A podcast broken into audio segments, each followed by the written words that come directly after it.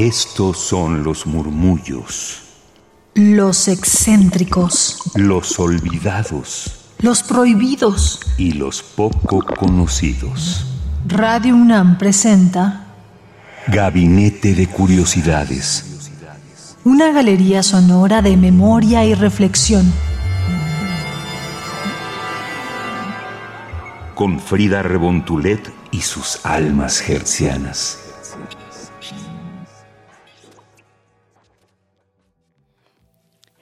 Mis queridas almas gercianas, ¿cómo están? Sean bienvenidos a Gabinete de Curiosidades. Con ustedes Frida Rebón Tulet y aquí tenemos también a Fortuna, conocida también como Cassidy Maff. Es una filóloga clásica oriunda de la Ciudad de México que ha incursionado en el teatro y el performance como miembro del colectivo Teatro Lúcido y en la música como líder del power trio de progre pop Doña Macabra. Bienvenida. Hola, ¿cómo estás? Gracias por invitarme.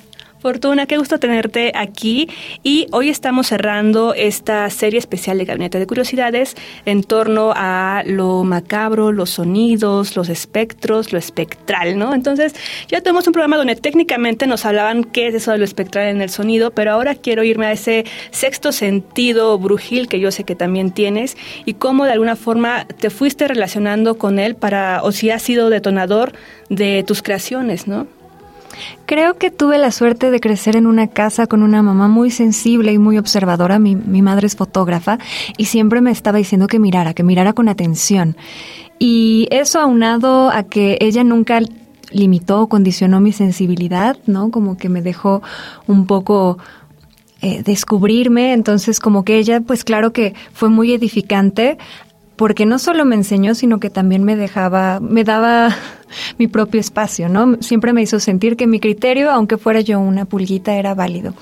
De hecho, esto que dices de lo brujil es curioso porque algo que para mí es medular es un poco la cosmogonía nahua, que se ha perdido un poco y que es súper consonante con la cosmogonía shintoísta japonesa, que es cuando entiendes a tu entorno como un ser vivo aparte, así como entender al viento como una entidad o un río. Y que la primera vez que yo vi al mar, siendo yo una niña de cuatro años, le dije a mi mamá, ese es mi novio y nos vamos a casar.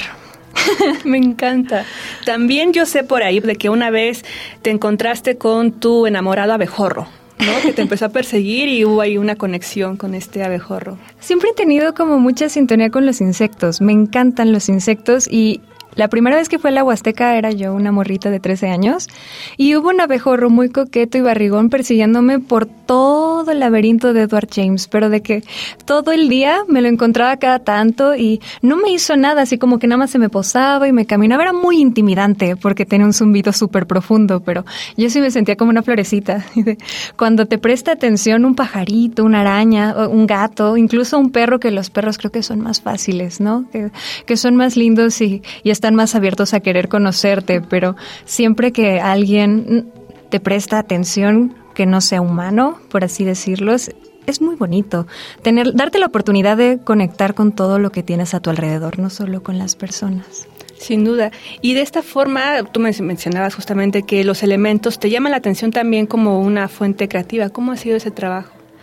Mira, hace poquito cumplí 30 y me regalé un viaje pero lejísimos justo, hasta los arrozales de Japón en Ibaraki, que es un lugar en el que solo alcanzas a ver los arrozales hasta el límite del horizonte, que son como estos espejos de los que salen estos brotes verticales. Y el viento, yo me sentía tan acompañada por el viento, te lo juro que al cantar me respondía y era y es un viento vigoroso, travieso, ¿no? Que se lleva muy pesado. Es un poco no sé hasta qué punto sensibilizarte a tu entorno, sensibilizarte a el carácter del viento de la ciudad, el carácter del viento en el campo, el carácter de un río y de otro, como que sí siento que hay muchas maneras de comunicarte con tu entorno y al final uno más bien lo que traduce es su propia pues experiencia sensorial porque al final yo sí siento que cuando te metes al mar de alguna manera, aunque no seas consciente de ello, estás dialogando con el mar. Digo, tú estás chiquito y lo tienes que respetar, tienes que entender de jerarquías, pero...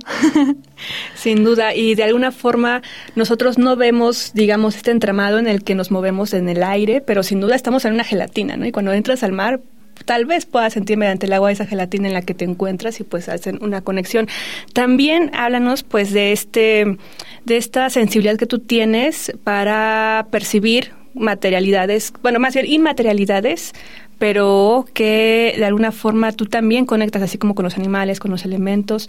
¿Cómo es de alguna forma decir, sí, estás ahí, hola?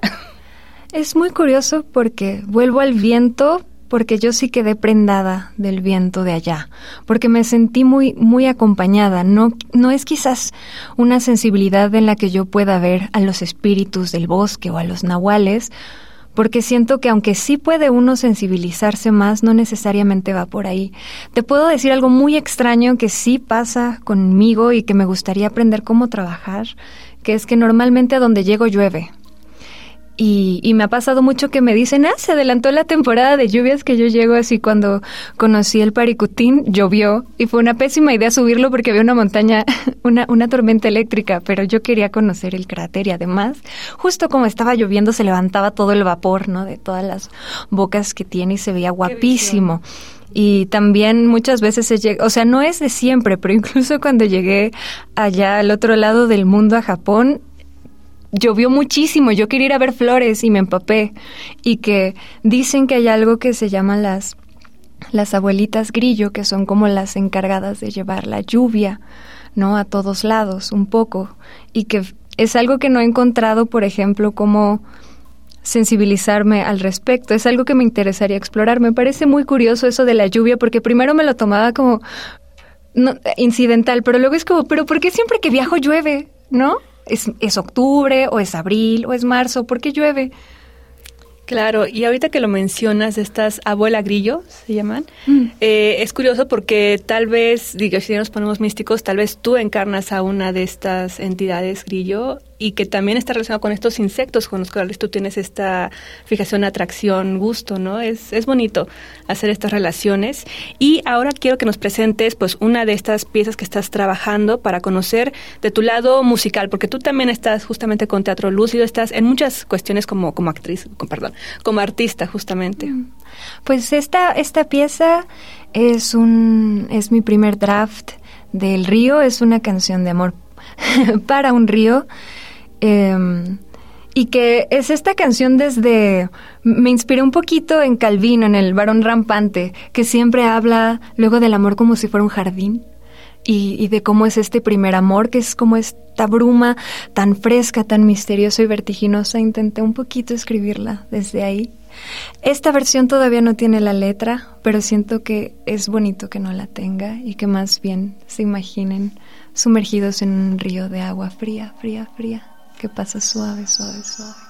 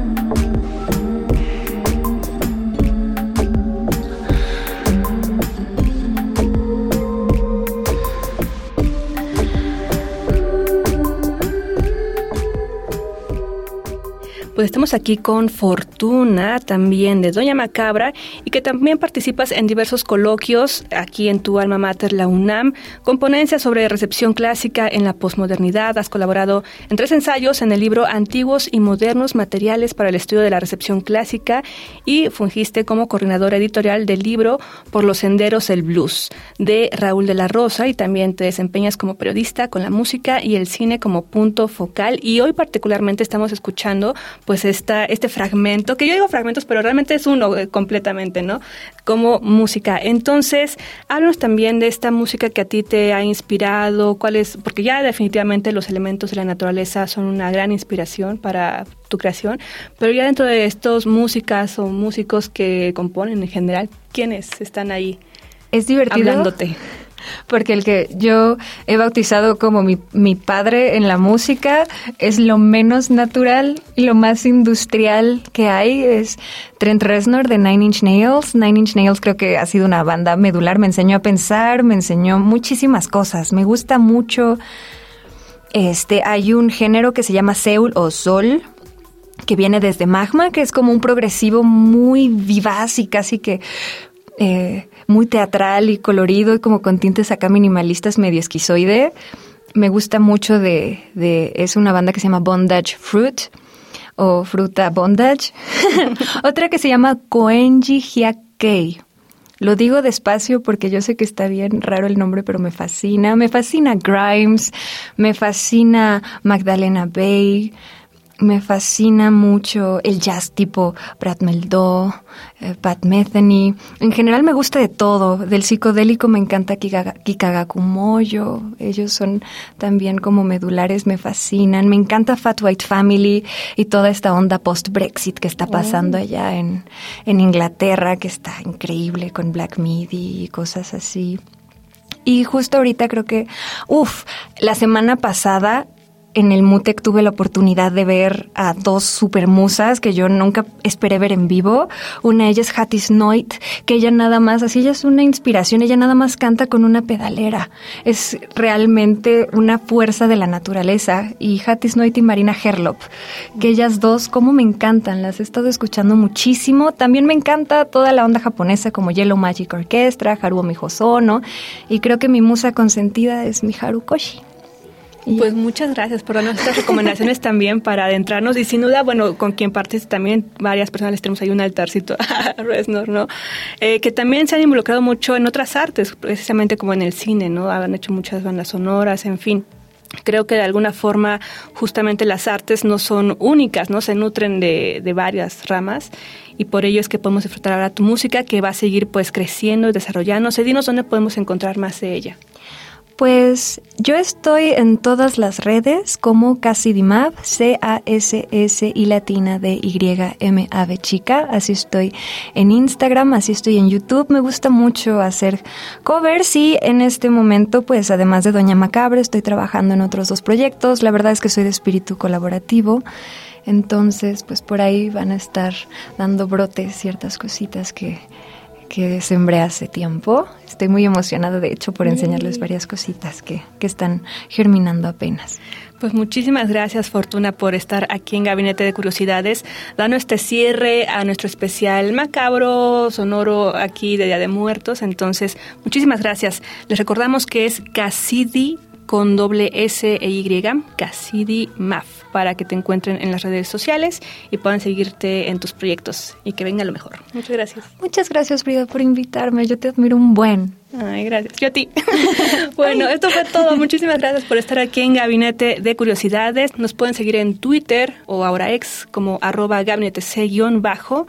Y bueno, pues sigan aquí en Radio UNAM 96.1 de FM. Hasta la próxima.